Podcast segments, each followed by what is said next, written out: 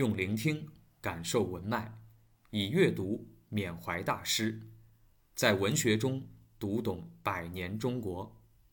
欢迎来到我的语文课现当代文学部分。当然，大势所趋，白话文运动蓬勃地搞了起来。啊，那么首先就从诗歌开始啊，挑起诗歌白话改革的，就是胡适本人啊，因为别人也不敢做啊。那时候他已经回来了，回到北大当教授了啊。那么他回来他就说，既然我认为白话文同样可以成为一门高级的语言啊，就是现代汉语也能成为高级的语言，跟古汉语一样啊。那么所谓高级的语言，我以前讲过有一个标志。就这门语言能写诗，古汉语能写诗，所以我们历来很自豪。我们几千年前我们就是高级语言了，现代汉语可不可以呢？他说：“那你们不愿意试，我来试一试。”所以胡适后来出了一本诗集，叫《长试集》，就是全拿白话来写。哎，这个相当于什么？哎，就相当于你说欧洲中世纪到文艺复兴的时候，他们也有他们的古文，他们的古文叫拉丁语。啊，那个时候都是用拉丁语写作，对吧？用拉丁语写诗歌，不管你哪国家人，不管你英国、法国、德国、意大利，啊，这些地方的本民族的语言都是口语，都是方言，而官方的书面语都是拉丁语，从古罗马传下来的。啊，也有很多人就拿拉丁语写作，哎，但是呢，在意大利和英国就分别出了两个人，意大利出了但丁，用意大利语写了《神曲》，哎，大家就发现意大利语同样很高级。一样能写诗歌啊，然后英国出了莎士比亚，啊，莎士比亚能用纯正的英语来写作诗歌，那么一下子抬高了英语的地位，啊，那么现代汉语其实同样面临这样的一个问题，就是它能不能用来创作诗歌啊？那么这是从胡适开始做的一个啊，类似于破冰的这样的一个行为。那么然后呢，就进入了第二个阶段，第二阶段是二一年到二五年，叫奠基期。就这个时候呢，出现了一些专业写作白话文诗歌的诗人。胡适他只是尝试，他是啊，他是研究哲学、文学方面的啊大家，所以他不是一个诗人，他只不过来帮你们试试看。然后呢，这个时代就出现了很多的真正的白话文诗人啊，代表人物就是郭沫若啊。那么郭沫若创造了所谓自由诗啊，然后呢，还有两位大师啊，冰心。啊，这个宗白华，哎，那么他们创造的这些啊自由化的白话文诗歌啊，使得白话文诗歌站住了脚跟，啊，在这个啊整个文学领域当中有了自己的一席之地。那么再下去到第三个阶段呢，就是整个二十世纪的啊上半叶的最后二十年，就从二十年代中期一直到四十年代到四九年，啊，叫做。现代诗歌的拓展期，那么这个当中呢，它出现过三股浪潮啊。第一股叫做新月派啊，这我们后面会讲到。新月派的代表人物是大家如雷贯耳的闻一多、徐志摩啊，这两两位诗人啊。那么还有呢，就是七月派啊，艾青、臧克家啊这些啊呃比较爱国的诗人啊。那么还有呢啊，就是象征派啊，包括啊这个穆旦啊、戴望。这一批，我们后面也会看到他们有些人的诗作啊。那么，下一个现当代诗歌的阶段呢，叫做当代时期。啊，当代诗歌的时期呢，是指建国以后啊，建国以后直到今天为止，整整七十年。啊，建国以后的这个七十年，我们在啊现当代文学当中都统称为当代期。我们讲到当代小说、当代散文一样的，都从啊一九四九年开始。那么，当代中国诗歌呢，有五个阶段啊，因为年头比较长，哎，那么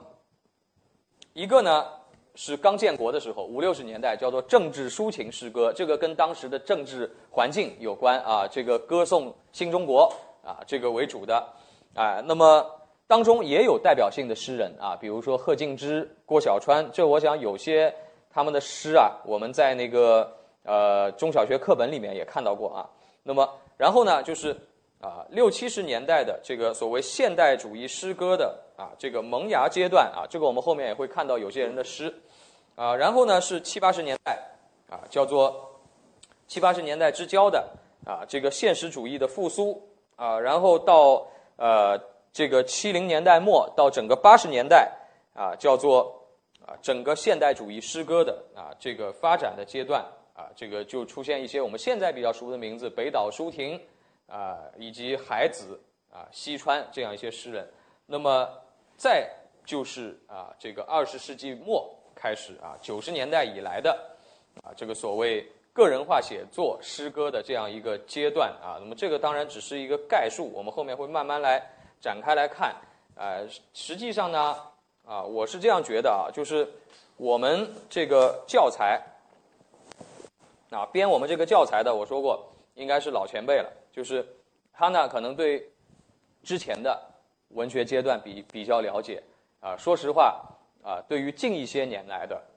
啊，他可能就是没有那么深入的研究啊。这个近一些年来产生的，所以他把最后的这个啊，实际上他可能编书的时候年头稍微早一点啊。而九十年代以来，你想二十世纪九十年代到现在都又过了，如果从九零年开始算的话，都又过了快三十年了。这三十年里，实际上也会发生很很很多很多的事情啊！这个知识的翻新率还是很快的啊。那么，中国的现当代诗歌啊，它的主要特征啊，我们书上概括三三方面，三句话。第一个方面呢，叫做在诗歌观念方面，叫做以人为中心啊，以人为中心。哎，那么什么叫做以人为中心？什么叫做以人为中心呢？哎，咱们中国古代的诗歌，你会发现有一些特点啊。中国古代的诗歌一般不直接去写人自己内心的感受，啊，就是你你真的有什么啊，内心有什么想法？我们往往中国古代的诗歌比较讲究诗的意境，它要通过什么？通过描绘一个景物啊，通过描绘一个地方。啊，要要睹物思人，对吧？睹物生情，哎，比较含蓄啊。那么现当代诗歌呢，它就比较直白，啊，它可以直接把你内心的感受啊，喜悦、欢乐、悲痛啊，这种绝望，能够直接把它书写出来，啊，以人自身为中心，哎，那么还有呢，就是在内容上。它更多的表现我们现代人的这种思想情感，啊，时代性比较明显，啊，特别是在这个呃，可以说呃现代诗歌阶段啊，也就是民国那个阶段，呃，这个表现当时现代人的啊很多的关于啊革命也好啊，关于啊这个科学民主啊，关于时代的进程啊，这样一些内容会很多。啊，这个是反映现代人的那些思想啊，这个当然古诗里面是不会有的啊。还有就是呃，另一个阶段也很具有时代性的啊，大概就是这个在这个七八十年代啊，就是二十世纪的七八十年代，呃，我们等会儿会看到啊，也有一些诗人啊，把他们内心对啊整个社会发展、对中国向哪里去的这种啊焦虑、渴望，表现在他的。啊，这个诗里面，啊，那么